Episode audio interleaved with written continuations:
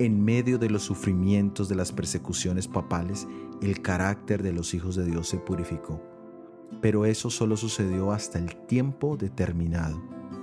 Esta es una referencia al tiempo del fin, que es el final de los 1260 años, en el año 1798 después de Cristo.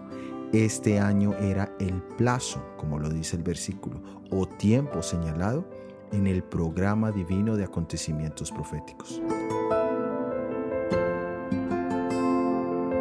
En el libro de Isaías encontramos una maravillosa invitación.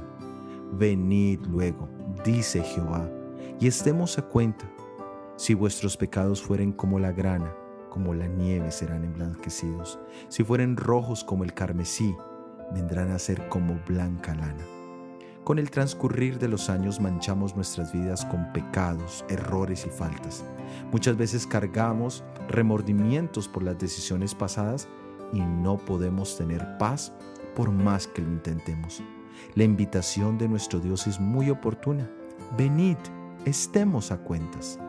Dios tiene una puerta abierta para que vayamos a Él como estamos, para que resolvamos esas faltas, ese remordimiento él ilustra ese proceso como cuando tomamos algo rojo que se vuelve blanco como la nieve.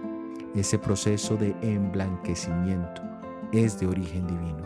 No existe nada en este mundo que pueda imitar ese procedimiento, y mucho menos sus resultados. Cuando confesamos nuestras faltas a Dios y en la sangre de Jesús lavamos nuestras vidas, experimentamos paz, tranquilidad, y lucidez para poder continuar. Ven a Jesús hoy y tu vida será emblanquecida. Soy Óscar Oviedo y este es el devocional Daniel en 365 días.